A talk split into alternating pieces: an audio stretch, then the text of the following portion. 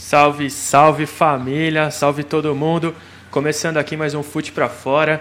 Esse programa de hoje vai ser muito especial. A gente vai é, começando junto com o jogo da seleção brasileira. Vamos ter um react muito especial aqui do jogo.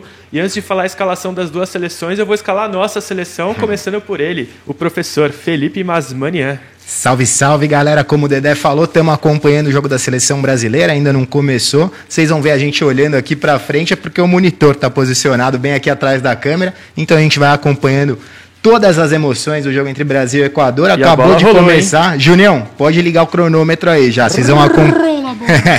Vão acompanhando aí em cima o placar do jogo, o tempo do jogo e a gente vai comentando aqui tudo o que acontecer. Boa, Masman já deu o parecer dele. Também aqui completando a nossa meiuca, Gustavo Fogaça, o Gufo. Fala Dedé, Masman, Gabriel, The Big Boss. E a galera aí ligada, vamos nessa, vai ser divertido, hein? Vamos tirar um, um aqui um, umas análises bacanas, uns números. Vamos ver se a seleção ganha. A seleção já está classificada, né, Dedé? Então é já para a gente se divertir aí. Exato. E antes do Equador fazer o primeiro gol, vou apresentar o Gabriel aqui correndo. Fala aí, Gabriel. Forte abraço, rapaziada. A gente está aqui concentrado já vendo o jogo, que já tem um rapaz, o Caicedo, honrou o nome. Opa, é o Caicedo. Já, tá no, já tá no chão. 43 segundos, já tá no chão. vou mandar o meu forte abraço pro Matheus Lino, que ele mudou o nome dele aqui na, nos comentários do YouTube, agora tá Matt Lino. Matt Lino, Matt Lino. Aí, tá ele mudou o nome, mas a gente continua achando ele aí, né? E sem mais delongas, você que acompanha a gente no canal, a gente tem programação quase todos os dias. Segunda-feira tem o check-in às 18 horas, resenha Footstats no Twitter, terça às 11, live no Instagram na quarta-feira às 8, o Fute para fora esse dia agora aqui às 16, aposta Footstats na sexta meio-dia e o Pelada para fechar a semana sexta às 19. Lembrando que todos os programas do YouTube ficam disponíveis no Spotify, então você que não conseguiu acompanhar aqui nossa resenha, nossa, nossa ideia aqui, abre o Spotify e escuta a gente aí no trânsito, onde você achar melhor. E aproveita já também para sentar o dedo no Exatamente. like aí, para caprichar nos comentários no chat. A gente vai trazer quase gol do Equador. A gente vai trazer vocês aqui para dentro do programa, vai comentando que o Gabriel tá de olho ali nos comentários. Sempre que tiver alguma coisa bacana, a gente vai trazer a opinião de vocês aqui para dentro do programa. Boa, e você que está acompanhando o jogo aí viu que o Alan Franco quase já deixou dele aí. Né? Então, sem mais delongas, Júnior vai botar na tela a escalação dos times. Eu vou falar para vocês quem está em campo no Equador e no Brasil. Está na tela já, Junão? Então, no gol do Equador, Alexander Domingues. Na lateral direita, Preciado. Aí na dupla de zaga, Rincapié e Félix Torres. Na lateral esquerda, com a 7, o craque do time com a 7, Pervis Stupinhan. Aí na meiuca, Moisés Caicedo e Carlos Grueso. Na direita, o Alan Franco, que quase fez o gol aí, e Gonzalo Plata na esquerda. E no comando de ataque, Ener Valência e Michael, ou Mikael Estrada, fechando ali. O Brasil vem a campo com ele, Alisson, camisa 1, Emerson Royal, que já deu uma pegada no Caicedo ali logo no comecinho. Esse gosta de jogo de pegada, hein? Já levou um amarelinho. Cara desarma até pensamento. Tá amarelado já. Já tá amarelado com 40 segundos. Acho que é o novo recorde. Pelo menos do canal é o novo recorde. Aí na dupla de zaga, Thiago Silva e Éder Militão. Alexandre na lateral esquerda. Aí o meio-campo vem com Casemiro e Fred na volância, Felipe Coutinho um pouco mais avançado, e o trio de ataque com Vinícius Júnior, Rafinha e Matheus Cunha. O que, que você achou desse time, Gufo? Da seleção brasileira é interessante porque eu, que eu entendo assim, o Tite quer provar quem vai jogar ao lado do Casimiro, essa é o grande da questão, seja ao lado ou mais à frente no, como um interno. O Fred está ganhando essa posição, né? A gente pensou que talvez o Bruno Guimarães ou o Paquetá pudessem estar ali, mas o Fred está tá na frente, olha lá, cruzamento do Equador, a Alisson saiu, pegou bem. Mas é, a grande prova hoje eu acho que é o Rafinha. É o jogo do Rafinha para ver se ele carimba ou não é, passaporte para o Qatar. Se ele jogar bem hoje, com bom nível, tem um bom desempenho, ele está na Copa. Até Boa. agora o Rafinha tem representado, né, pela seleção brasileira, todos os jogos que ele entrou, fez uma fumaça danada, jogou muito bem, participou de gol, participou de muita finalização. Então, realmente um jogo pro Rafinha. Dedé, posso falar um pouquinho da seleção equatoriana aqui? À vontade, fica à vontade, o programa é seu. Né? Vamos lá. É, seleção equatoriana ganhou só duas vezes da seleção brasileira na história, duas vitórias em 34 jogos aí no retrospecto histórico entre as seleções. E muita... as duas no Equador, né? As duas no Equador, muita gente pode achar que é um jogo fácil, justamente por conta desse histórico, mas esse Equador tá bacana, tá uma seleção boa, terceiro colocado nas, na atual eliminatórias, vem fazendo aí a segunda melhor campanha na história do Equador nas eliminatórias, precisa muito ganhar esse jogo para dar uma carimbada aí, para conseguir é, classificar para a próxima Copa do Mundo. E uma curiosidade desse time aqui, dos 11 que estão em campo, dos 11 titulares, sete com passagens pelo Independente Del Valle. O Del Valle, que a gente sabe muito bem, tem feito um trabalho muito organizadinho, principalmente nas categorias de base. Sete jogadores com passagem pelo Del Valle, seis deles saíram da, da base. E então uma seleção aí que, que pode trazer alguns perigos. Ô, Dedé, Tem muito falar... jogador jogando na Europa também. Qual era a escalação do Brasil da última vez que eles perderam para o Equador? Solta a voz. Rogério Ceni, Belete, Lúcio, Roque Júnior, Silvinho, Emerson, Vampeta, Rivaldo, Ronaldinho, Juninho Paulista e Romário. Só os treinadores. Olha o gol. Olha o gol. Sai o gol? Vai sair exatamente agora. A gente está com a transmissão um pouquinho atrasada aqui, mas olha o gol do Casemiro. Pera segundo aí, segundo o GE aqui, pelo menos. Gol, tá lá, gol do Brasil, gol de Casemiro. Depois de bola parada, o Coutinho bateu o escanteio. Teve uma primeira finalização, não consegui ver exatamente de quem a bola foi sobrando. Foi sobrando Casemiro Jaguar, do primeiro da seleção brasileira. Brasil na frente aos 5 minutos de jogo, começando muito bem. Isso que é narrador, mano. Mas manja em todas, manja Nossa, muito. Cara.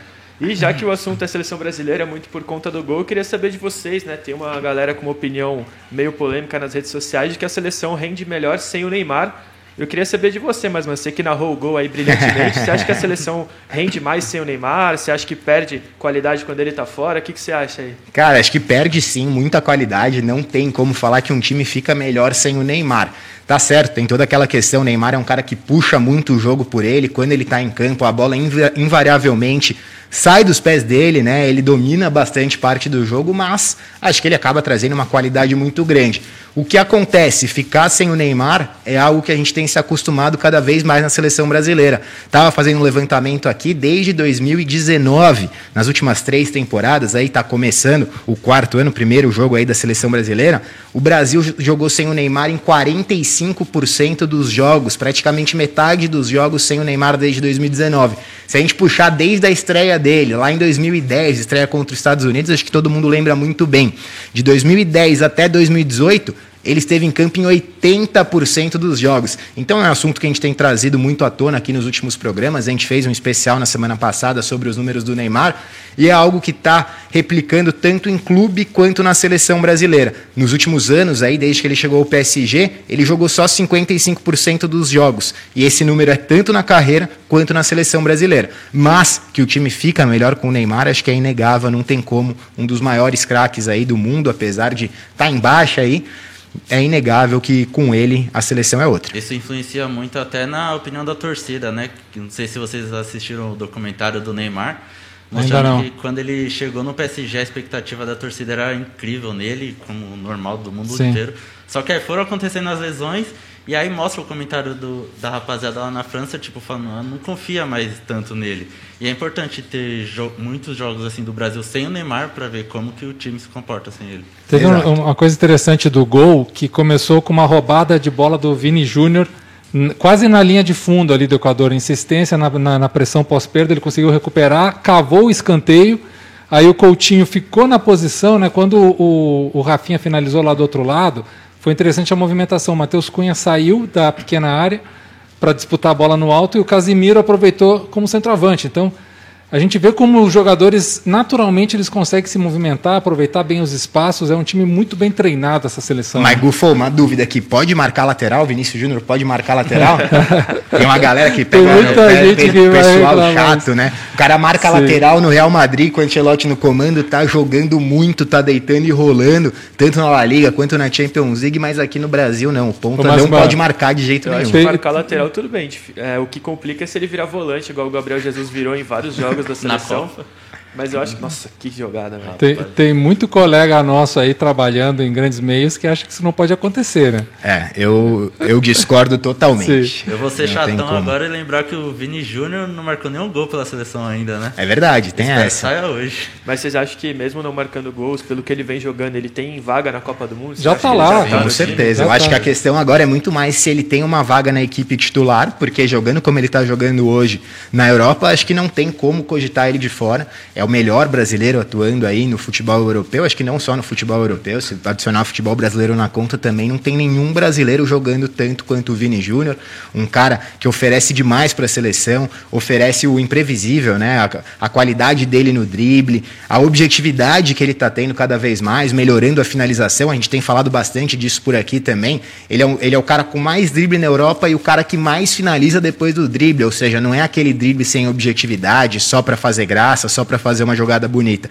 Ele tá indo para dentro mesmo sem dó, tá jogando ao lado do Benzema numa temporada iluminada, isso tá fazendo o futebol dele é, render muito mais o, o, futebol do Vini Júnior, e acho que a discussão vai muito mais nessa linha, se ele vai ser titular na Copa do Mundo ou se uhum. não vai ser. Eu acho que ele ter para quem tocar valoriza muito também, né? O Benzema tá numa fase incrível e só engrandece o futebol que o Vini Júnior uhum. vem jogando, porque ele fazia a jogada e tocar para alguém que perde os gols atrapalha um pouco, mas não é o caso do Benzema. Assim como o Vini Júnior, talvez a maior temporada da carreira do Benzema até aqui, e os dois estão fazendo uma dupla absurda.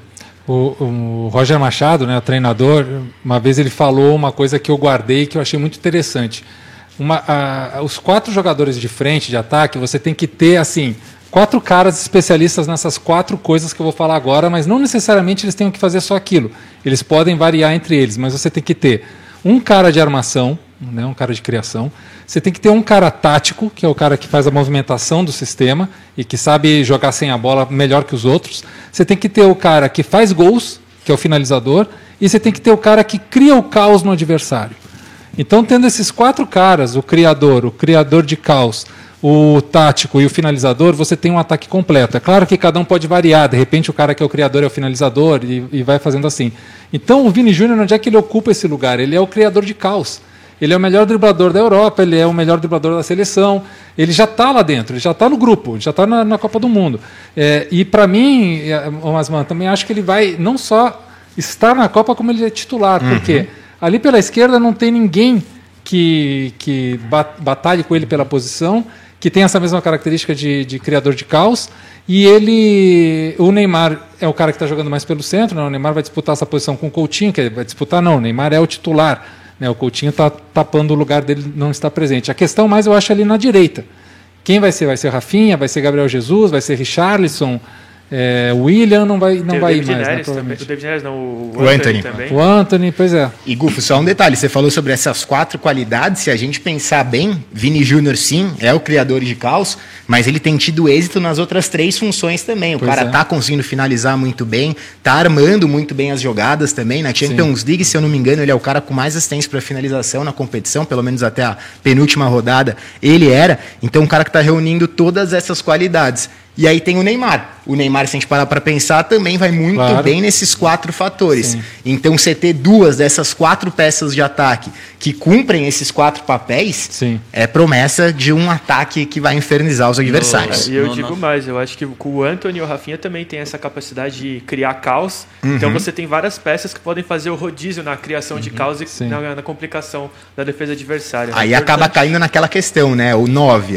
o 9 que é o que ainda falta pra gente. Talvez acabe tendo tendo que adaptar para jogar sem uma peça que seja exatamente um 9, um finalizador nato, mas tendo outros jogadores aí que preenchem essas características, pode ser que acabe compensando. Ô, mas mano, até lembrei agora do primeiro pelada que a gente fez aqui ao vivo, que tinha o Maércio de convidado. A gente escalou a nossa seleção. E, ô Gufo, você foi o único que não estava aqui na mesa de nós três. E eu não sei se você lembra, mas o Masman e eu, a gente colocou Vini Júnior, de um lado, Rafinha do outro e o Neymar centralizado como Sim. falso 9. O Dedé Mas... colocou o Neymar mais recuado, né? Ali Isso, de meia. posição que o Coutinho tá jogando. Vai, vai pintar pênalti para a seleção brasileira é, aqui, hein? Provavelmente expulsão do ou foi fora da área. Tá no VAR aqui, ó, na, tá o lance sendo analisado Ele Foi animal, né? Foi com sola no peito do Matheus Cunha. Alexander Domingues, goleiro é, gigante, né? Já, já jogou muito contra o time brasileiro, mas perdão aí, Gabriel, era só para avisar, segue, o, segue então, o raciocínio. E o Maércio, ele colocou o Gabigol de titular ali para ser aquele cara no meio. Sim. Aí eu queria perguntar para você, como você montaria esse ataque? Cara, eu, eu no Gabigol, para mim, não é titular. Eu, eu não, não botaria o Gabigol de titular. Vai expulsar. É. Eu Sim, gosto do, do Vini Júnior pela esquerda, claro, o Neymar centralizado. Eu iria pela direita com o Richarlison ou Gabriel Jesus. E aí, é, de centroavante, vamos ver se é o Matheus Cunha, se não aparece alguém que possa fazer isso, né? De uma forma Nossa. Eu acho que, que o 9 ele não está definido ainda. Aí. Nossa, olha o pescoço do Matheus Cunha. Galera, vou me movimentar aqui só para dar uma atualizada, que está um pouco para trás da transmissão. Matheus Cunha sofreu um fatality para quem joga Mortal Kombat, sabe? E eu vou jogar uma pergunta enquanto o Masman faz a boa aqui. É, vocês acham que a seleção brasileira, tirando, se achar um camisa 9, é um time completo, tem chance de ganhar a Copa do Mundo? O que, vocês pensam disso? Começando aqui o Brasil sempre é, né, o Gabriel? O Brasil sempre é favorito qualquer competição que entra. A camisa pesa uhum. demais, as, as outras seleções respeitam muito o Brasil. A única seleção do mundo que não respeita o Brasil é a Argentina. E, e, porque é a rivalidade, porque é a única que entra assim achando, não, a gente vai patrolar o Brasil. Não tem outro país no mundo que pense igual como a Argentina quando enfrenta o Brasil. Todas as outras seleções, quando enfrentam o Brasil, ficam, pô, não, respeito, é, os caras são bons, vamos jogar certinho, não, não vamos vacilar, né? Então, é, é, tirando isso de que a camisa pesa, a gente tem uma seleção super bem treinada, é, que já está aí há muito tempo junto, com o treinador com os jogadores na mão, eles respeitam o Tite, eles jogam pelo Tite, eles entendem o que, que o Tite quer. E tem variações táticas, tem e técnicas na mão. O, o, o Brasil tem essas soluções para poder fazer a seleção jogar. Agora, se os adversários virão melhor, aí é a questão, porque a França pode vir melhor, a Alemanha é sempre a Alemanha, a Itália, vamos ver se classifica, mas se vem bem, a Argentina sempre complica, a Espanha, então pode vir uma surpresa, uma Bélgica, o Canadá, e é nítido que o Tite está tentando achar esse 9, né? Já tentou o Jesus, não deu. O Richarlison já jogou ali centralizado. Tá o Matheus Cunha agora que sofreu no pescoço. E eu vou ser um pouco polêmico agora, Dedé, porque é uma opinião que muita gente discorda. Polêmica! Porque muita gente fala que a seleção é momento. E o Tite não leva isso em consideração, porque ele tem um elenco, ele está convocando sempre os mesmos Sim. há muito tempo. E eu acho isso muito mais importante do que considerar o um, um momento do cara. Porque se ficar convocando direto um grupo, eles vão ganhar um entrosamento assim. E é importante para a Copa, porque na Copa, se eu não me engano, a convocação vai ser uma semana antes da estreia. Não tem como treinar uns caras. Olha, Gabriel, para mim esse papo aí de que seleção é momento é uma das maiores falácias que existem é. no futebol, que não são Sim. poucas, né? São inúmeras, mas essa de seleção é momento, de vez em quando até falam isso em coletiva de seleção brasileira, o próprio Tite já chegou a falar, mas no fim das contas a gente sabe que é muito mais do que isso. É você ter confiança no grupo, Sim. é você saber com quem você pode de fato contar. E acho que ele está fazendo um misto muito bom dessas duas coisas. Ele tem os caras de confiança que ele segue chamando, é só você ver, Coutinho sendo chamado agora de novo novo, já ganhando uma vaga no time titular. Daniel Alves voltou a ter espaço, mesmo não atuando nos últimos jogos. E ele também vai dando oportunidades para caras que vão se destacando. O Rafinha entrando na seleção agora é uma grande prova disso. O próprio e Vini Júnior. Né? O próprio Vini Júnior. Ele tem um. A galera não entende isso. A gente já falou isso diversas vezes aqui, que torcedor de seleção brasileira costuma ser chato. muito chato, muito chato, nunca tá feliz com nada. Se não chamou fulano é porque não chamou fulano. Sim. Se não chamou ciclano é porque não, não chamou. Então, acho que não tem muito esse papo de seleção em momento, acho que tem que ser muito mais um mix de vários elementos aí para você formar uma, uma seleção que tenha potencial de ganhar uma Copa do Mundo. Aproveitando só para falar dessa questão do camisa 9 de Matheus Cunha, Matheus Cunha pode muito bem acabar sendo esse cara, né? Ele vem de uma rodada muito boa, ele decidiu o jogo para o Atlético de Madrid contra o Valência. A gente pode até falar, né, Dedé, dos melhores jogadores brasileiros aí da, da última rodada, ou você acha que é melhor a gente deixar mais para frente? Não, pode falar, vai complicar o Júnior ali para colocar a arte na tela, mas fica à vontade, a gente vai falar aqui. Vamos é... só ver essa faltinha da seleção brasileira aí primeiro para ver o que, que, Boa. E que, só que sai. Te, um... Teve substituição no, no Equador, tá? Foi expulso o Domingues, entrou o Galindes no lugar do Alan Franco. É, o Alan Franco quase fez o gol ali e acabou pagando o pato.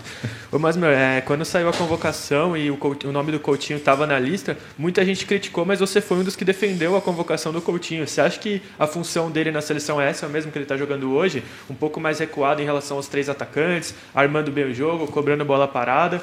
Cara, para mim o Coutinho não é exatamente esse jogador. A gente já falou bastante que na cabeça do Tite ele é sim esse terceiro homem de meio de campo, ritmista para conduzir o jogo. Bateu a falta agora não foi gol. É, e na seleção brasileira, na maior parte das oportunidades, ele jogou nessa função. Eu prefiro ele como um jogador mais de beirada de campo, mais buscando o gol de fato, como ele tem feito no Aston Villa. No Aston Villa ele chegou como uma peça mais ofensiva, logo na estreia já fez gol, participou de outro gol. No segundo jogo ele começou de titular, aí não teve um desempenho assim tão alto. Mas se na cabeça do Tite ele enxerga o Coutinho para essa função, eu acho que tem que insistir mesmo. Até. Ei, tá, Éder Militão expulso? Ou foi amarelo só? Foi, não, foi segundo amarelo. Segundo amarelo expulso. Que jogo, hein? 19 minutos que de jogo, jogo, 10 de cada lado já. Está caliente! Vai derrubar todas as nossas pautas. Caso o jogo tivesse morno, já saiu o gol, duas expulsões, troca no goleiro. Tá movimentado tá o jogo. Movimentado. É que, é. é que, se o Equador ganhar hoje, gente, o Equador fica com um pé na Copa, né? Sim. Essa vitória jogo importa muito para o Equador. Né? Mas então, só para concluir, na minha cabeça eu prefiro um Coutinho em outra função, mas se o Tite tem essa convicção para ele de que aí é o lugar do Coutinho, bora ver no que, que vai dar, bora ver Boa. se funciona. Só um parênteses, a gente falou que foi o Militão expulso, porque mostrou ele na transmissão reclamando com o juiz, mas foi, foi o Emerson. Emerson verdade, tinha tomado cartão lá no tomou começo do jogo. com 40 segundos e tomou outro agora aos 19 uma falta meio besta ali, é. não sei se era para amarela, mas o juiz deu uma compensada. E aí que tá, né? A gente tem exaltado tanto o Emerson Sim. pela qualidade dele no desarme, tem uma das maiores médias de desarme entre todos os jogadores da Europa na temporada, fazendo a sua primeira temporada pelo Tottenham. Começou o jogo um pouco agressivo, né? Quis levar essa qualidade no desarme, sério até demais. Cometeu duas faltas, dois cartões, dá expulso o. É, vamos ver se o Tite como é que ele vai compensar essa armação do sistema defensivo. Ou ele vai retrair talvez o Fred ou o Casimiro, ou vai ter que botar o Daniel Alves aí no lugar de alguém, né? Eu acho que podia voltar os dois expulsos, começa de novo. é, com 11 contra 11.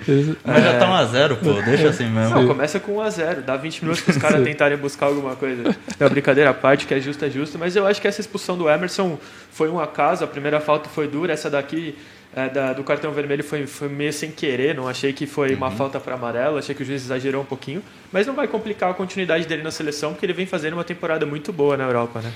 E olha, as únicas faltas do Brasil no jogo foram essas duas do Emerson Royal. Então acho que o juiz foi um pouco mais, um pouco mais, agravou um pouco as faltas.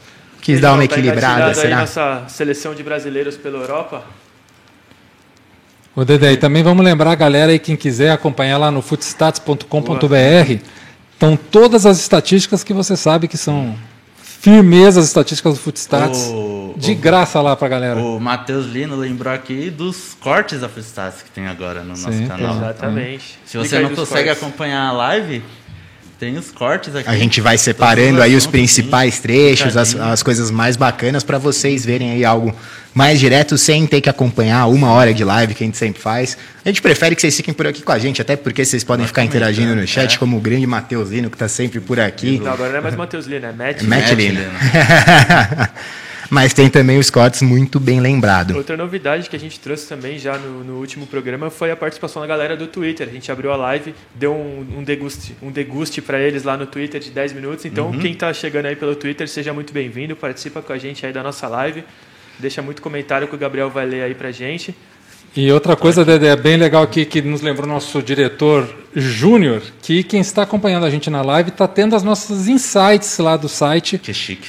Que eles estão indo ao vivo, então você está vendo aí números, análises analíticas dos números da partida através do, do nosso insight direto aí na transmissão do YouTube. E cara, esses insights são muito bacanas. Só para dar um exemplo para vocês, é, a gente acaba conseguindo prever muitos gols, né? Teve um caso muito, muito bacana no final do Brasileirão do ano passado, era Corinthians e Flamengo, Flamengo numa pressão danada, já tinha estourado o seu número de finalizações para fazer um gol, o Corinthians já tinha estourado o seu número de finalizações para sofrer um gol. A gente alertou lá no nosso Twitter que estava na iminência de sair o gol, faltavam cinco minutinhos só para terminar a partida, mas estava na cara que ia rolar alguma coisa, não deu outra. Na finalização seguinte, gol do Flamengo. O Juninho perguntou como, aqui nos comentários quem fez o gol. Foi o Casemiro, logo no comecinho. Casemiro, volante artilheiro. Após bate-rebate ali, Coutinho fez o cruzamento, o Matheus Cunha deu a primeira finalização, acabou ah, sobrando com o Casemiro. Bola, Acho que o quinto gol dele pela seleção brasileira, se eu não me engano. Vou foi até confirmar aqui. safado, né? Não foi um golaço, mas foi um gol de muita sorte. gol do Brasil sempre é golaço. Bom, a gente estava falando aqui dos brasileiros de destaque. Eh, a gente tem dois deles jogando, né, hoje de titular, o Matheus Cunha e o Alisson. A gente vai botar os números deles aí na, na tela. É, o melhor brasileiro, de acordo com o índice Footstats, no fim de semana foi o Alisson, na partida contra o Crystal Palace. Ele fez nada menos do que quatro defesas difíceis e, foi, e chegou no recorde. É o segundo jogador com mais defesas difíceis na mesma partida na Premier League. Então é um número muito expressivo. Além disso, ele não errou nenhum passe, foram 22 passes certos e lançamento ele acertou 2 de 12. É, nesse mesmo jogo, outro brasileiro que também comeu a bola foi o Fabinho. Tá é, jogando muito, hein? Tá rodada tá atrás de rodada. Sim, tá é, sempre na lista, né? Ele teve a oportunidade de bater o pênalti ali, de fazer o gol, mas eu acho que se não fosse o gol ele também estaria nessa lista, uhum. porque ele errou apenas três passes no jogo, de 48 ele acertou 45, duas finalizações no alvo, apenas uma errada, um desarme, uma interceptação, acertou o único lançamento que ele tentou, ainda rebateu uma bola ali atrás para tirar o perigo, recebeu uma falta e perdeu a bola só uma vez. É um cara que tem uma força física grande, é difícil roubar a bola dele. Outros jogadores que estão nessa seleção, o Juan Jesus, que eu sempre me confundo para falar, às vezes chamo de Juan Jesus. Esses dois J's aí me pegam muito. É, zagueiro, jogou contra a Salernitana, fez um gol. Pelo Napoli, né? Tá no Napoli agora. Napoli. É, fez 75 passes todos certos, finalizou uma no alvo que foi o gol. Salernitana que deve ser o novo destino de Diego Costa, né? Eles estão querendo levar uma galera, fizeram proposta pelo Ederson do Corinthians também. Mais uma expulsão do Brasil. Alisson agora? Não. Alisson. Que que é isso, hein? 25 minutos de jogo, três expulsões. Para quem achou que ia ser um jogo tranquilinho, é. aí Brasil já classificado. Muito obrigado aí aos envolvidos no jogo que estão derrubando o nosso programa aqui todo planejamento. A gente não consegue terminar um assunto aqui, né? Mas que assim acontece que é algo bom. extraordinário no jogo. Ah, mas e, o ah, foi a mesma também, coisa. Pô, foi... Fora da área, cara. Aí foi a mesma coisa aqui do Alexander Domingues. Pior que o Nicolas Nick acabou de comentar aqui, Alisson, cria do celeiro de asas. E a gente estava acabando de falar do Alisson, que foi o melhor brasileiro na rodada do futebol Sim. europeu. Talvez seja o pior no Inter. Alisson né, expulso. É, o, o índice Footstats aqui, quem está acompanhando ao vivo, já o Domingues era o pior, né? Com 4.5. Agora o Alisson com essa expulsão aí vai ir também para. Eu acho que o Domingues vai ser um pouco pior, porque ele É que o Domingues sofreu o gol, gol né? ainda. Sofreu o gol, depois foi expulso. O Alisson ainda teve a rebatida ali antes de ser expulso é capaz de ainda dar uma pontuada. Vamos voltar para a pauta aí, Dedé, que estava falando da Salernitana, né? Que tá para levar o Diego Costa, proposta pelo Ederson. Estavam falando de Javier Pastore também, que está atualmente Querem no Elche. Estão é querendo tentar se livrar do rebaixamento, né? Estão na zona de rebaixamento da Série A da Itália, então tentando fazer algumas contratações para inverter esse cenário. Salernitana fora da Série A depois de várias temporadas voltou e agora está tentando se salvar. Boa, só para seguir aqui na nossa lista, a gente vai falar também de transferência dos brasileiros que podem movimentar o mercado europeu e da MLS. Quem achou que eu não ia falar da MLS aqui estava errado. É, o quarto lugar da nossa lista foi o Matheus Cunha na partida contra o Valência. Do Ele jogão. jogou muita bola, fez um gol, deu uma assistência, cinco passes certos, uma finalização no alvo, um cruzamento certo, recebeu duas faltas e perdeu a bola só duas vezes para um atacante. É um número muito bom. E aqui em quinto, talvez o jogador mais desconhecido da lista é o Danilo, que joga no Bochum. Não sei nem se é assim que fala, o alemão não está em dia. É, jogou contra o Colônia, é zagueiro. Foram 48 de 48 passes certos, 100% de aproveitamento, uma finalização errada, três desarmes, é, acertou três cruzamentos de quatro tentados, um lançamento certo, uma interceptação, duas assistências para a finalização, uma rebatida e duas faltas sofridas. Realmente é um jogador que vem surpreendendo bastante. Ele tem feito uma Bundesliga Sim, muito interessante. Muito ele é o líder em desarmes da competição entre todos os jogadores. Então é um cara que, que tem tido um sucesso aí, apesar de ser um nome não muito conhecido no, no futebol brasileiro. É, na Bundesliga também não tem tantos brasileiros, né? Especialmente nessa temporada poucos brasileiros é jogando a Bundesliga. Grandes, que o melhor zagueiro da liga não é brasileiro. Não é brasileiro, Talvez exato. o Danilo no final da temporada consiga mudar isso aí, acho um pouco difícil, mas ele vem fazendo uma temporada muito boa, como o Masman estava falando. Ele tem 30 anos, eu estava vendo, e ele é titular, ele é lateral esquerdo titular do Bohan, o Bochum. Bochum. Desde Bochum. a temporada 17 e 18. A pronúncia eu vou e deixar essa, com o Gufa. Essa é a, é a, primeira temporada dele nesse time na Bundesliga. nesse time, para facilitar. Esse time alemão. No time de azul. E eu tava vendo os jogos dele. Se não fosse o jogo anterior contra o Mainz, tá certo a pronúncia? Tá certo. Mainz. Contra o Mainz, que ele não jogou, ele teria jogado todos os minutos do do time. e é da base do Grêmio, né? Não chegou a jogar no futebol brasileiro, foi para a Áustria, depois já foi para a Alemanha e aí já rodou três times na Alemanha. E só para seguir nesse papo, é, a gente tem dois jogadores aqui que não estão na seleção, nunca estiveram, que é o próprio Danilo e o Juan Jesus. Vocês acham que eles teriam vaga nessa seleção ou você acha que é mais fácil eles se naturalizarem para jogar por outros países? Acho que não tem vaga não, viu? É, principalmente né? entre os zagueiros, já, já tem quatro uhum. nomes aí, três nomes consolidados, que é Thiago Silva, Marquinhos Éder Militão. E aí a briga pela quarta vaga, acho que está mais para Gabriel Magalhães. Tem o Bremer, que está fazendo uma Série A muito interessante também. Ainda não teve vaga na seleção brasileira, mas acho que estaria na frente da lista. Outros caras também, aí dá para dá a gente pensar, mas acho que pro Juan Jesus não daria, não. Oh. E o Danilo é, Soares É, confesso que não vi tantos jogos assim para cravar que não teria uma vaga, mas acho muito difícil. A gente tem Alexandro, tem René Lodge, tem o Guilherme Arana, que seria o terceiro dessa lista aí. Acho que não tem como pensar numa seleção brasileira sem Guilherme Arana. Então acho que para eles não tem vaga. Uma coisa interessante aqui, Dedé, para quem está acompanhando o jogo lá pelo site também, footstats.com.br, é nosso gráfico de, de 1x2, né, de projeção de jogo 1x2, que é resultado, vitória mandante, empate ou vitória visitante, estava muito favorável para o Brasil. Ali depois do gol, entre o minuto 6 e o minuto 15, o Brasil estava ali, chegou a ter 66% de probabilidade de vitória. E aí começou a cair, a cair, a cair a situação de vitória do Brasil. E o empate começou a aparecer como favorito, digamos, da partida. Depois da, da expulsão do Alisson agora, a probabilidade de empate é de 46,5%. Ou seja, pode ser até que, vamos ver se o Equador tem condições de aproveitar isso, mas a tendência dos números mostra que, bom, que o empate é mais favorável que a vitória do Brasil. E o lance está no VAR, né?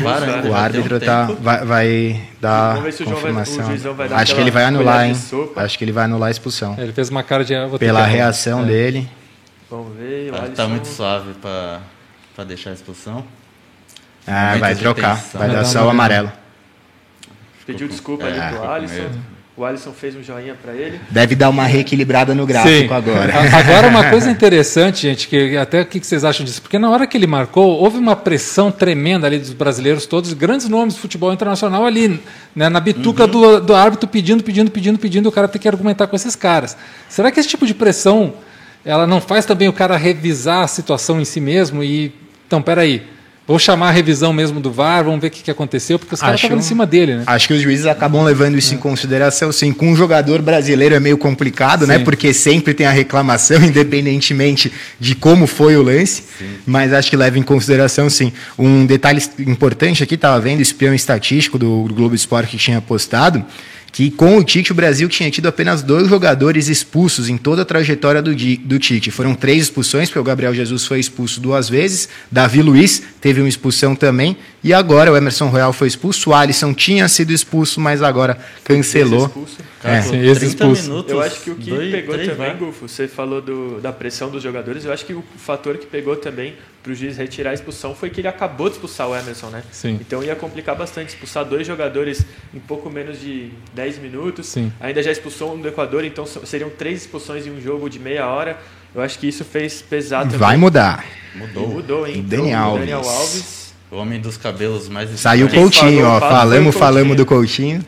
É, porque é, a, a, linha defensiva ela não pode ficar sem um jogador, ela uhum. tem que ser recomposta de algum jeito. Então, ou era trazer alguém do meio para recompor, ou, ou botar o lateral. E tendo 1 a 0 no placar ainda, né? De repente, Sim. se ainda tá 0 a 0 você pode tentar um esquema Sim. um pouco mais agressivo para tentar em busca do resultado, mas já está com resultado, por enquanto, favorável ao Brasil. Então, acho que faz certo o Tite em mexer no, na seleção brasileira. O, o Dedé, o Mauro perguntou aqui, queria saber a nossa opinião sobre a diferença do nível das melhores seleções sul-americanas comparado com das europeias? Pode começar. Pode responder aí, você com seu ex, sua expertise. Cara, a primeira coisa que eu comparo assim, quando a gente vê um jogo da seleção brasileira nas eliminatórias, o que mais tem assim disparado absurdamente são as faltas quando eles pegam nossos pontos para correr. Rafinha e Vini Júnior aí já tomaram umas porradas. É uma coisa diferente. O próprio Matheus Cunha, né? Matheus tá Cunha tomou no pescoço. é absurdo. O nível, eu acho mais equilibrado na Europa. No, aqui na América do Sul, eu acho o Brasil e a Argentina muito acima dos outros, tanto é que já estão na Copa, os outros estão brigando ainda. Mas é isso, eu acho que aqui tem muito mais porrada e isso para muito o jogo. Tanto é que 30 minutos já teve três VAR. Sim. Bom, vamos lá. Para mim, acho que na Europa tem mais seleções fortes, acho que tem mais seleções de primeiro nível, mas acho que aqui no futebol sul-americano as coisas são mais equilibradas. Tem muita gente que contesta as eliminatórias da América do Sul, falando que não é parâmetro. Eu não vejo dessa forma, não. Acho que no fim das contas, muitas vezes nas eliminatórias sul-americanas você tem mais jogos de enfrentamento difícil, de você ter que pôr, sua seleção mais em prova do que nas eliminatórias da Europa. Se na Europa fosse eliminatórias de pontos corridos, todo mundo jogando contra todo mundo, era outra história. Mas a gente sabe muito bem que são diversos grupos, muitas vezes tem no máximo duas seleções fortes para o grupo, e aí o resto dos enfrentamentos são contra times bem inferiores que, que as seleções europeias de alto nível acabam passando com muita facilidade. Então não estou muito de acordo não com esse pensamento de muitos que é fácil jogar aqui, que eliminatórias da América do Sul não serve para nada, não serve como parâmetro Bota porque a para jogar na altitude. é, tem essa também, né? Várias é, condições tem, diferentes. Sim, isso que o, que o Masman está falando, porque é verdade, a Europa tem muitos países e muitos países pequenos que não têm tradição no futebol, que não têm uma muitos jogadores de qualidade e aí fica fácil você jogar contra Liechtenstein, contra Luxemburgo, contra é, é, a Bósnia no momento era ruim, depois melhorou um pouquinho, mas também é um time fraco. Enfim, você tem essa posição de, de, de muitos adversários fracos. Mas acontece algo também que é interessante, que a maioria dos jogadores sul-americanos estão na Europa hoje em dia. Então você pega os jogadores brasileiros, argentinos, uruguaios, os, os chilenos, os, os, equatorianos, eles estão jogando em times europeus de primeira ou segunda linha e trazendo esse desenvolvimento técnico, tático, físico que tem na Europa para as suas seleções. Então a gente está vendo aqui um Brasil e Equador, onde 80% dos jogadores em campos jogam na Europa. Uhum. Né, né? Se fosse Brasil e Equador com os times que jogam só nos seus países, aí o nível seria muito mais baixo. E outra prova disso, Dedé, é o Canadá, que a gente está falando tanto do Canadá, né? Falamos também no programa de, de apostas que Faça vocês vão ver amanhã. chegar no Alfonso Davis, é. compartilha até chegar nele. Hein? O Canadá, pela primeira vez na sua história, tem um, muitos jogadores que, em condição de titularidade ou de destaque, jogando em, time, em clubes da Europa.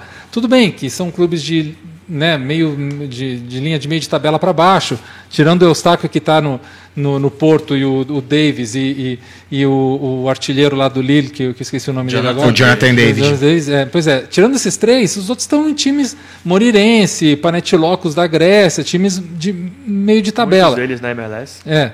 Só que é pela primeira vez a gente tem ali oh, tá, o, Bo, o Borjan, que está também no Estrela Vermelha, que é um time de muita tradição e tal, mas não é um time de primeira linha europeia. Mas é, isso faz com que o Canadá hoje seja um time competitivo, um time que está é, quase classificado para o Qatar pela primeira vez em mais de 30 anos. Então, pô, isso quer dizer que jogar na Europa em alto nível faz que a sua seleção seja mais competitiva. Se a gente botar só os jogadores locais, não vai ser a mesma coisa. O Bufo, no Canadá tem muitos jogadores jovens, né? Esse Jonathan David, por exemplo, foi artilheiro. Sim no Lille, que foi campeão da última temporada, tem 22 anos. Isso, é. E ele fez 18... 18 gols em 24 jogos. E o Canadá, que é um país que tem mais tradição no futebol feminino do que no masculino. Né? Agora está investindo bastante em categoria de base, tem muitos jogadores jovens na seleção, então acho que deve ir para a Copa sim. Vai, espero que faça uma boa campanha. Eu gosto Só... bastante dessas surpresas. Só para completar aquele raciocínio que eu estava falando do enfrentamento das seleções europeias e das sul-americanas, Algo que tem que ser levado em consideração também é a UEFA Nations League que tem agora, que acaba colocando as seleções europeias de alto nível para bater de frente com as boas seleções. Mas se a gente pega, por exemplo, só as eliminatórias, pega o exemplo da França, aí, última campeã do mundo, caiu num grupo com Ucrânia, Finlândia, Bósnia e Cazaquistão. Se você pegar isso, essas seleções na, na eliminatórias da América do Sul, provavelmente nenhuma dessas conseguiria classificação. Eu acho a Argentina mais forte, Uruguai mais forte, próprio Equador atual mais forte, Chile mesmo com uma seleção envelhecida, com uma geração que já vem de anos e anos. Mas acho aí mais aquela forte pergunta, também. Masman, será que a seleção equatoriana só com jogadores que jogam no Equador, a Uruguaia só com jogadores que jogam no Uruguai, não são do mesmo nível que a Finlândia ou a ah, Ucrânia? não, com certeza, com certeza. Mas a gente sabe que boa parte desses jogadores está atuando no futebol europeu, então não tem como não convocar, né? Sim, eu, é. eu, eu, concordo com o que vocês estão falando, só que eu acho que mesmo assim Brasil e Argentina estão num patamar muito acima do resto das seleções da América do Sul, é, tanto que é impensável você imaginar uma Copa do Mundo sem essas duas seleções e na Europa acontece bastante. Uhum. Ou Portugal ou Itália vão ficar de fora da próxima Copa. Então, por mais que lá também tenham seleções com menos expressão, sem, tão, sem tantos craques, eu acho que sempre tem uma surpresa, né? A Bósnia foi para a Copa recentemente, a Ucrânia foi para a Copa. É, desse grupo que você falou aí, é, das, acho que só o Cazaquistão desse grupo nunca foi para uma Copa do uhum. Mundo. Então são seleções que assim é, sempre tem um jogador ou outro que destaca em uma grande liga e ele carrega o peso da seleção sim. e acaba levando para a Copa do Mundo. Eu acho que lá o nível é, dentro de uma fase de grupo é menor sim do que aqui. Aqui é mais equilibrado. Mas aqui o fator surpresa é muito menor. Você sempre espera que Brasil e Argentina estejam na Copa, um Uruguai também, um Chile. Então acaba que é, não tem tanta surpresa, tanta zebra. Perfeito. E Boa. tanto que a única seleção. Vamos, vamos, ver, vamos falar de estatística, que a gente trabalha com isso, né? É, eu não me lembro agora exatamente de cabeça quantos países disputam as eliminatórias europeias. Mas se a gente for ver que, vamos pensar que é, 10% não tivessem classificado para um Mundial, a gente estaria equilibrando com a América, onde só 10%, que é a Venezuela, dos 10 países, o único que nunca foi uma Copa foi a Venezuela. Então, 10% dos 10, dos 10 países é, é, nunca foi ao Mundial na América do Sul. Vamos pegar 10% da, da Europa, a gente vai ver que não, que é um pouco mais de 10%. Acho que são né? 55, hein, se eu fiz a conta certa aqui. É, e é, desses 55 aí, mas mantém pelo menos metade que nunca foi um Mundial. Com né? certeza. Né? Então aí a gente vê o nível, né? De que ela é mais difícil também, porque tem mais times, porque há mais qualidade dos times que são superiores. E aqui a coisa é muito equilibrada. É Brasil e Argentina lá na frente, às vezes o Uruguai teve também, né? E, e deu essa caída, mas o resto é muito equilibrado aqui, dentro da própria América. E lá não, lá é mais desequilibrado. Concordo. Eu acho que a Venezuela é, se não for para a Copa agora, acho que não vai nunca mais, porque essa é uma das melhores gerações que eles têm. Tem vários jogadores jogando em Premier League, jogando em grandes ligas da Europa, é, jogadores de destaque na MLS. Então, eu acho que se não for com essa geração, não vai nunca mais. Então, vai continuar com Sim. 10% a menos aí a América do Sul. Dedé, você tinha dado um gancho aí, você acabou não, no, no, no, no, nocauteando. Travei aqui. É, você tinha falado sobre jogadores naturalizados, Exatamente, né? Exatamente. Você, é você ia mandar essa puxar, agora? Então, manda bala. esse assunto aqui. É, recentemente saiu a convocação da seleção italiana com dois brasileiros, o João Pedro do Cagliari e o Luiz Felipe, zagueiro da Lazio. É, o João Pedro que tinha dito que não aceitaria jogar pela seleção italiana, que ele era brasileiro, preferia não jogar nunca mais por seleção do que vestir a camisa de outra, mas foi convocado, acabou aceitando. Ele que é um dos grandes destaques do Cagliari. E aqui a gente montou uma lista de cinco jogadores é, da Itália que, que, são, que são brasileiros e foram convocados, né? Tem o João Pedro, o Luiz Felipe, que estão nessa convocação. A gente tem também o Jorginho, o Emerson Palmieri e o Rafael Tolói. E eu queria perguntar, jogar na mesa esse assunto, se vocês acham que esses jogadores teriam vaga na seleção brasileira, se são jogadores que fazem falta, e depois também, se vocês lembrarem de algum nome de outra seleção que poderia se encaixar no, no esquema tático no grupo do Tite, também pode soltar na roda que a gente debate. Eu acho que desses da Itália, o único que poderia ter uma vaga nessa seleção de hoje é o Jorginho. Uhum. Como a gente já está falando tem um tempo, a posição assim ainda mais indefinida na seleção é do lado do Casemiro. Quem vai jogar? Porque é. o Fred Pode ser, a gente gosta dele, mas não é aquela garantia de confiança. O Jorginho, por, por exemplo, se tivesse no lugar dele, o pessoal acho que ia confiar mais no Jorginho. E é bom para disputa de pênalti, né? Rapaz, ele não erra.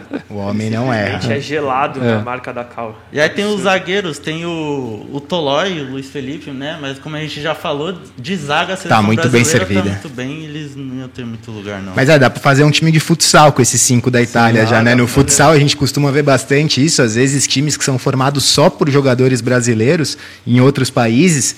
É, mas estou com o Gabriel, acho que desses cinco italianos só o Jorginho poderia ter tido mais oportunidades aí na seleção brasileira, de repente teria conseguido uma sequência. E você perguntou de jogadores aí, outros jogadores naturalizados, é que já passou um pouco a fase deles. Mas dois caras que acho que poderiam ter sido aproveitados são o Thiago e o Diego Thiago Costa, né? O Thiago Alcântara, aí sim acho que seria sim, a peça sim. ideal para jogar ao lado Alcântara, do Casemiro. Acho que é exatamente o que a gente precisaria para ter esse terceiro homem de meio de campo aí com muita qualidade na construção de jogo. Ele é um ritmista clássico, né? Sim, o Tite que gosta tanto do ritmista. Ele, ficou com o irmão dele aqui, né? O Rafinha. e, e, o Thiago é um especialista nessa função, é um cara que faz o jogo rodar como poucos, uhum. bate bem na bola demais. E o Diego Costa, a gente passa aí por vários anos com a ausência de um grande camisa 9 o Diego Costa teve a grande fase da carreira dele aí, nos últimos, sei lá, eh, antes dessa, dessa fase atual, teve uns 5, 6 anos de alto rendimento, então acho que teria sido um cara que a gente poderia o ter Diego aproveitado. Costa chegou a ser convocado para amistosos né, da seleção, mas uhum. é, isso não, não inviabiliza ele ser convocado para outra seleção, aceitar é, jogar por outra seleção. Ele chegou a ser convocado, foi usado em alguns minutos ali em amistosos, mas não, não foi efetivamente é, convocado para jogos oficiais eu acho que é um cara que teria sido muito importante, seria uma peça muito importante ali, talvez para a vaga do Fred em 2014. Uhum. É, dá para a gente pensar em outros em outros momentos que ele seria titular da seleção brasileira, mas eu concordo. O Thiago Alcântara seria a peça que falta, seria a cereja do bolo Sim. dessa seleção do Tite. Ele que tem um domínio de meio campo absurdo, é um dos jogadores mais técnicos do futebol mundial. Muita qualidade. Muita qualidade. O, o Klopp pediu a contratação dele lá no Liverpool e é um cara, ele se rendeu ao talento do Thiago. É, o, o Guardiola, quando chegou no Bayern, ele pediu uma contratação só, um cara só, só quer um nome. Aí o presidente do Bayern perguntou quem? Thiago Alcântara. Pô, se o cara. É. Se o Guardiola e o Klopp pediram a contratação moral, moral. do cara. Porra. Moral, pô. Não, é que ele é, ele é um mix do que a gente tem de melhor futebol de, de classe de jogo apoiado de visão, porque ele é brasileiro, criado na Espanha, com formação em La Masia. Ou seja, ele tem o DNA espanhol, brasileiro e holandês da escola é, da, da La Masia que o, que o Cruyff colocou ali como DNA. Então, pô, o cara é. Um, sei lá, ele é a junção de tudo. Que... Liga do mundo. Sim, é. Para esse tipo de jogo, né? Se o cara, talvez na Inglaterra, ele. ele o currículo na seleção da Inglaterra. Isso, que não é, tipo, ele não, tem, não teve sorte de passar nos times que ele passou. Ele ganhou Champions no Barça, ganhou Champions no Bayern, chegou no Liverpool agora.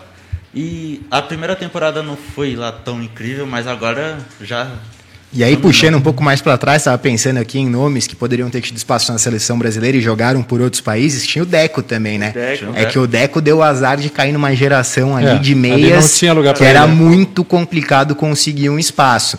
Mas o Deco e também, de jogador. seleções de Portugal também. Exato. Então... Tinha o Pepe também no Portugal. O Pepe, o Pepe poderia ter tido chances. O Edson também. Então, Portugal foi para a Copa com dois jogadores é, brasileiros, o Pepe e o Liedson no ataque. Tem também o Thiago Mota, da Itália. Thiago Mota jogou pela seleção ô, italiana. Daria pra fazer uma seleção aqui, só de estrangeiros. Que né? a Itália tem muito jogador nacionalizado, né? E a última Copa que eles foram, sem nem, tudo italiano nasceu na Itália, sabe quando foi? 2006. 2002. 2002. Teve o Thiago Mota nas duas últimas e em 2006 e 2010 foi o Camaronese que é a Argentina. Ah, Sim. verdade. É que eu tava pensando só em brasileiros que jogaram. Você falou verdade. disso aí de fazer a seleção, eu fiquei com vontade. Hein? Depois vamos ver isso aí, de repente a gente traz no programa ou joga, casa, ou joga lá no Twitter.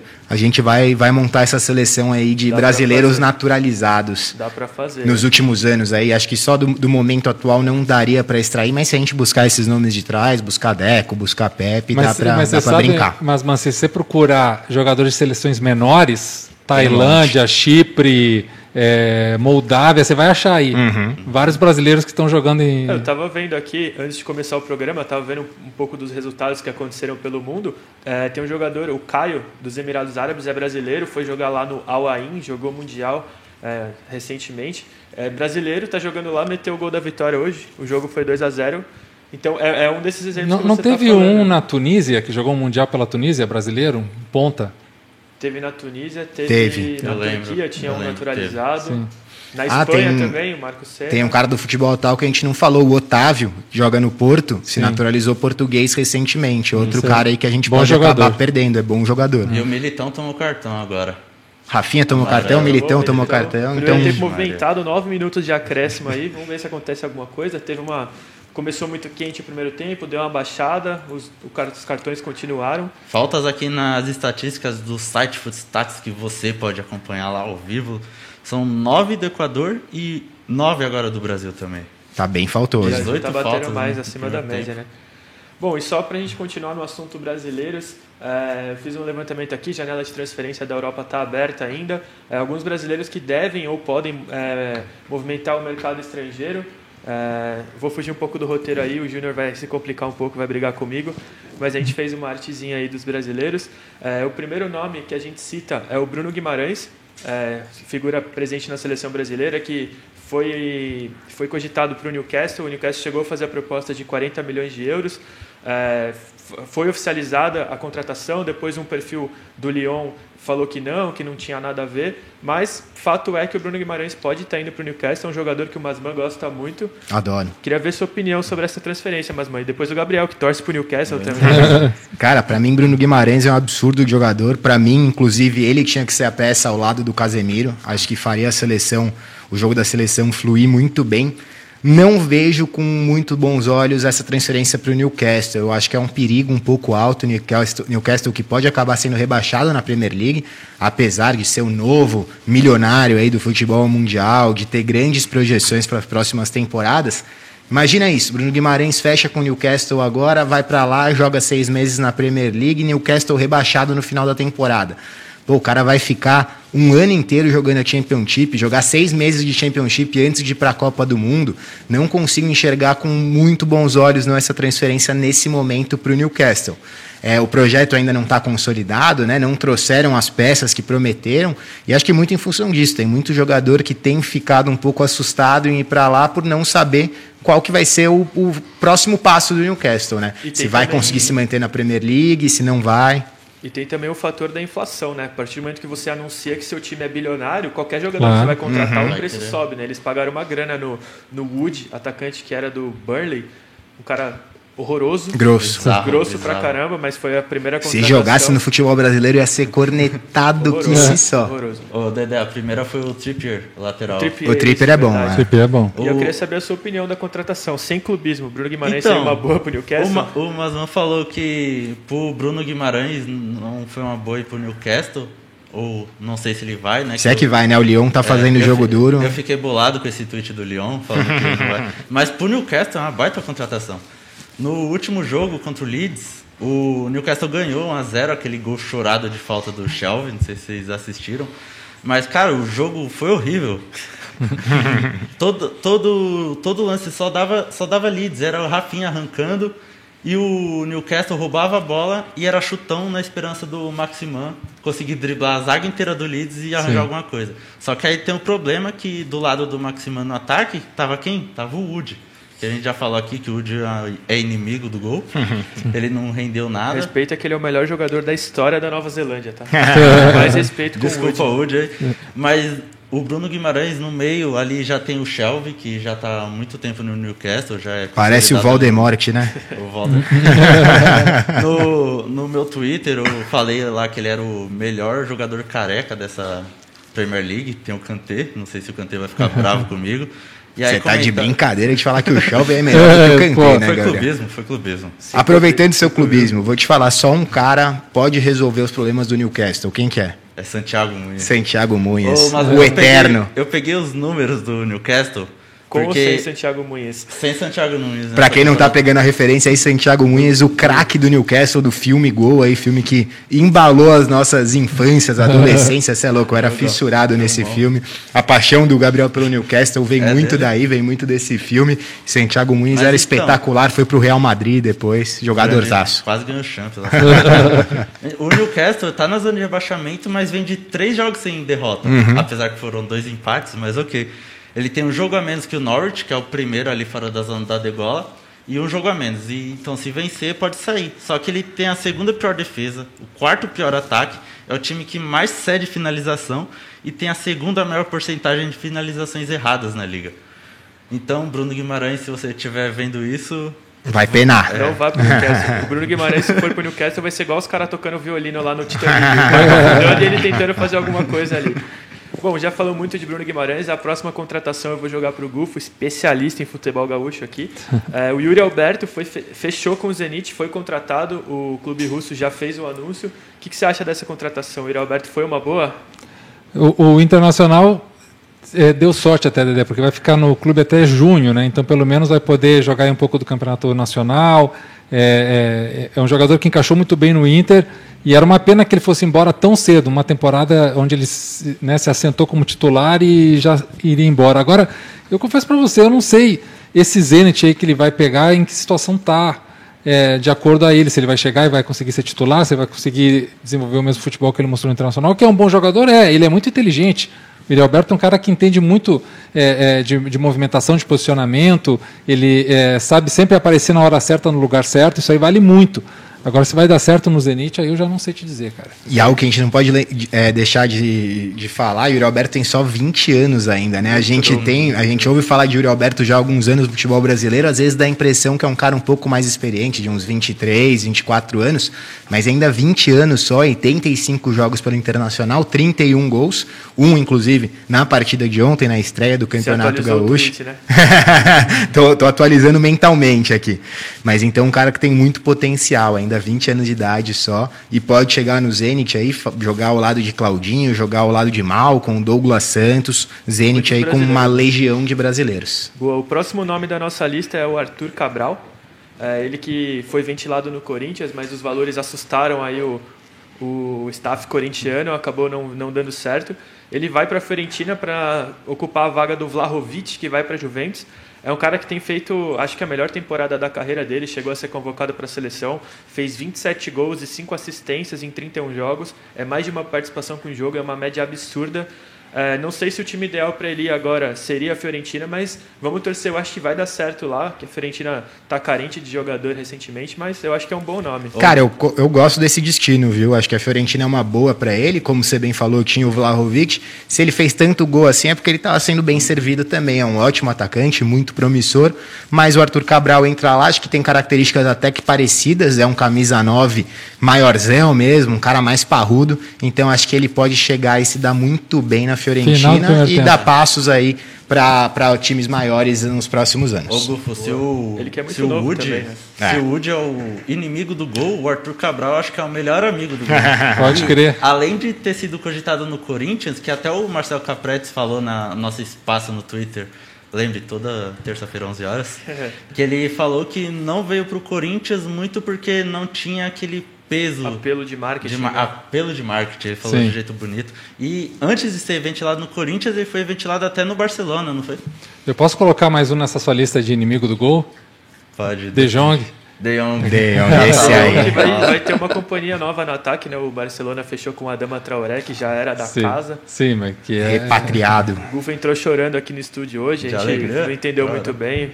É interessante essa coisa de trazer jogadores formados no clube ou que passaram um bom momento na, na sua começo de carreira no clube para ver se realmente eles readaptam a ideia do chavismo, né, que a gente está querendo ver agora, que é como é que o Barcelona vai responder às suas próprias ideias é, que o Xavi quer trazer, que são deles, mas que tem um, aí um legado imenso que ele quer botar em campo. Eu acho que essa busca de caras que têm identificação com o clube, ela, ela pode funcionar. Boa. E só para fechar a nossa lista aí de transferências, dois jogadores que estão atuando no Brasil e que podem sair. O deles, um deles é o Ederson, que o Masman já citou. Falou, né? Ele deve ir para a Salernitana, o Corinthians está negociando. Ele recebeu também uma proposta de um time da Rússia, não interessou. Midland, não é, sei da, como fala. Dinamarca, da Dinamarca. Midland. Que o Wagner Love acabou de ser contratado. Exatamente, aí a proposta não, não apeteceu tanto, então ele deve ir parar na Itália, ir para a Salernitana. E o outro nome é o Gabriel Sara, que recebeu proposta proposta deve ser Dallas da MLS, mas o São Paulo já recusou. Ele é um jogador muito importante para o Tricas esse ano. Então esses são os dois outros nomes que podem movimentar o mercado, e... mas que ainda não saíram. Cara, que bom que o São Paulo recusou essa proposta. Acho que o Gabriel Sara é um cara muito promissor. Uhum. Acho que ele merece um degrau a mais do que, do que a MLS, com todo perdão aí para você, Dedé. O cara está bravo. O cara menosprezou a MLS. É, não, você, tinha uma mágoa aí nesse comentário. Bom, para dar sequência aqui no nosso show do intervalo, o primeiro tempo acabou. É, o nosso quadro fixo aqui do programa, o Top 5 da Europa. É, essa semana a gente vai fazer um top 5 de finalizadores, com dois jogadores do Bayern na lista, né? O Bayern que é um dos times que mais pra finaliza variar, né? no mundo, e finaliza bem, né? Porque os caras estão aqui na nossa lista. Tá na tela já, Junão? Isso só a última rodada, né? Isso, só na última rodada, a gente não pegou do geral, porque a gente vai atualizando esses dados a cada rodada. Já começar no primeiro da nossa lista, Leroy Sané, do Bayern. Seis Baita temporada. Baita temporada. Sim. Ele que está se recuperando, recuperou de lesão, está voltando a praticar um bom futebol agora. É um cara muito promissor, muito bom, é novo e tem todo um estilo, né? O cara é driblador, usa uma chuteira colorida, eu gosto muito do, do Sané. É, ele que no último fim de semana foram seis finalizações, quatro no alvo. O cara não erra chute. E logo na sequência, Robert Lewandowski, também com seis finalizações e quatro no alvo. Aí na Internacional, o Dzeko, o bósnio, que o Gufo falou que a seleção não é tão boa, mas ele é muito bom. E voltando a aparecer bem aí, né? Decidiu, tá... né? Fez gol Sim, no último minuto. Exatamente, o Dzeko. Seis finalizações, três no alvo. Empatado com ele o João Pedro, que a gente citou aqui, naturalizado italiano, convocado para a seleção. No Cagliari foram seis finalizações, três no alvo, perdeu o pênalti, mas os números estão aqui. Só uma observação, Dedé, do João Pedro, ele é aquele jogador que leva o time nas costas sozinho, né? Exato. É, o, Cagliari é, é dele. É.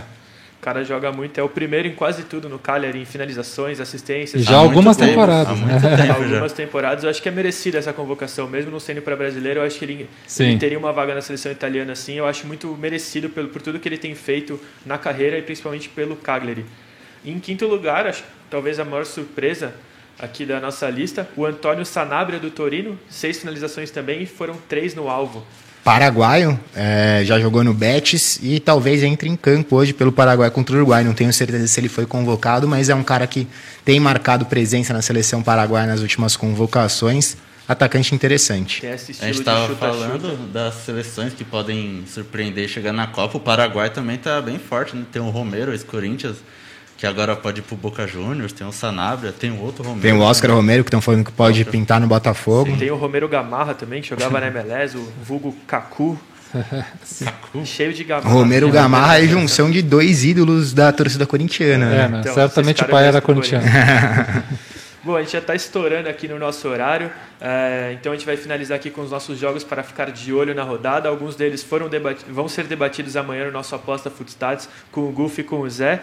O primeiro deles, o Gufo, talvez da seleção queridinha dele no momento, Canadá contra os Estados Unidos pelas eliminatórias. O jogo vai ser domingo às 5 e 5 da tarde. O que, que, você acha desse jogo aí? É o jogo que pode confirmar o Canadá na Copa, viu, Dedé? Porque faltam três jogos na, na CONCACAF.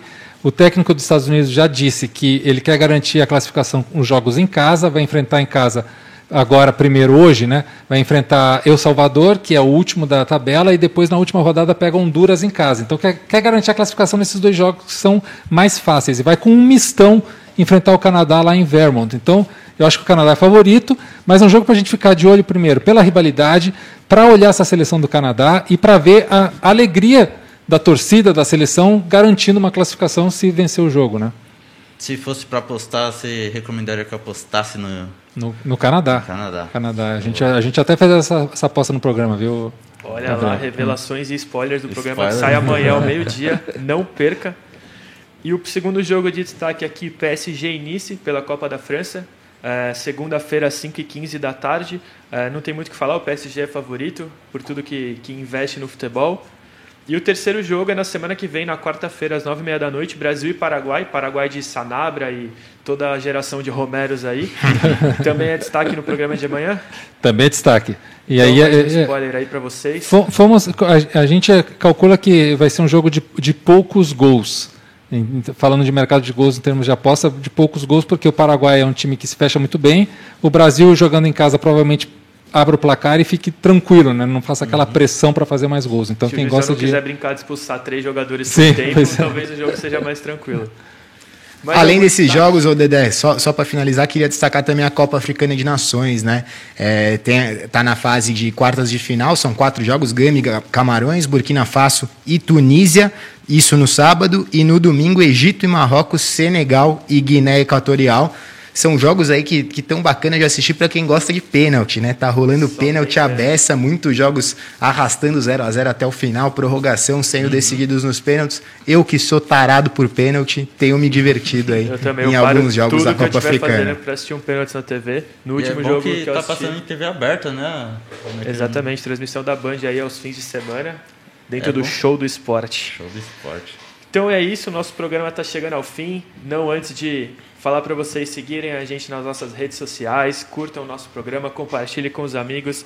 A nossa programação está muito recheada. Tem check-in de segunda-feira às 6, resenha Footstats no Twitter às terças às 11 horas, live no Instagram quartas 20, fute para fora quintas 18, apostas Footstats sexta meio-dia e para fechar a semana com chave de ouro pelada sextas 19. Lembrando que toda a programação fica disponível no Spotify, então não tem desculpa para você não escutar a nossa voz. Pode não querer ver a nossa cara, mas a nossa voz não tem desculpa. E considerações finais aqui da nossa seleção, começando por ele, o chefinho Gabriel Araújo. Aquele prazer, depois você fala. tá aqui de novo nesse quarteto fantástico de Footstatters. que hoje eu vi no Facebook falando que eu tô completando três anos de Footstatters Opa, hoje. Opa, parabéns. satisfação aí, ó. E por que, que você não trouxe um bolo? É, bota não, eu tô, tá ali com o Júnior. Ele tá esperando, quando acabar a live a gente come. E só mandar um salve aqui pra rapaziada, um salve final pro Augusto César, Mouse Twix, o Mauro, o Nicolas e, claro, o Matheus Tem mais algum tá. comentário tá. que você queira destacar aí antes da gente fechar? Não, só um forte abraço. é isso. Mas falar do. Foi, eu acho que foi nice falar do jogo do PSG. De recomendar. Nossa, demorei um pouco para entender aqui qual eu vou, eu vou fingir que essa piada não saiu aqui na nossa mesa e já vou jogar para as considerações finais de Gufo, torcedor do Barcelona e fã de Adama Traoré. Valeu, Dedé, valeu, Gabriel, Masman, toda a galera. E assim, ó, agora, nesse exato momento, você está vendo a gente, vai lá, se inscreve no canal, ativa aquele sininho ali para você receber todos os nossos vídeos. A gente está fazendo muita coisa bacana, vem muita novidade ainda aí pela frente. E se você curtiu aqui, dá aquele like, fortalece, deixa um comentário aí que a gente vai responder com certeza. E tamo junto, galera. Aqui não para, é Footstats everywhere. Boa, todo dia, toda hora a gente está nas redes sociais, comandado por ele, Felipe Masmanião, craque de audiência. Tamo junto, galera. Brigadão aí por por estarem conosco aí nessa live. Vamos ver o que acontece no segundo jogo da seleção brasileira. Já corre lá para o Twitter, segue a gente lá, que aí a gente vai atualizando tudo que aconteceu. Os números mais interessantes vão estar por lá. Queria só destacar dois últimos comentários aqui um tal de Abutre mandou simplesmente sorvete. Tem sorvete. Ah, também. é o sorvete do, do, aniversário? Tem sorvete também. Show de bola. E nosso grande André Neto aqui, revelação da casa, mandou um Crack. comentário. Abraço pro André. Logo menos vocês vão ver ele mais uma vez aqui na mesa. Semana passada ele tava, representou demais. Na live do Insta ele tá direto. É, o cara é monstro, o cara é brabo. E é bem apessoado também o menino. Né? Uma voz aveludada fantástica. Muita experiência na rádio, chegou aqui para abrilhantar o nosso elenco. Então é isso, agradecer aí todo mundo que esteve presente aqui na nossa live, comentou, acompanhou o jogo da seleção, se emocionou com os nossos comentários. é, dizer que é um prazer inenarrável estar aqui novamente. Siga a gente no nosso Twitter, arroba Footstats, nosso TikTok, arroba footstats.i2a, nosso Instagram, arroba footstats.i2a. A gente fica por aqui. Um abraço para você, valeu e até amanhã. Valeu. Valeu.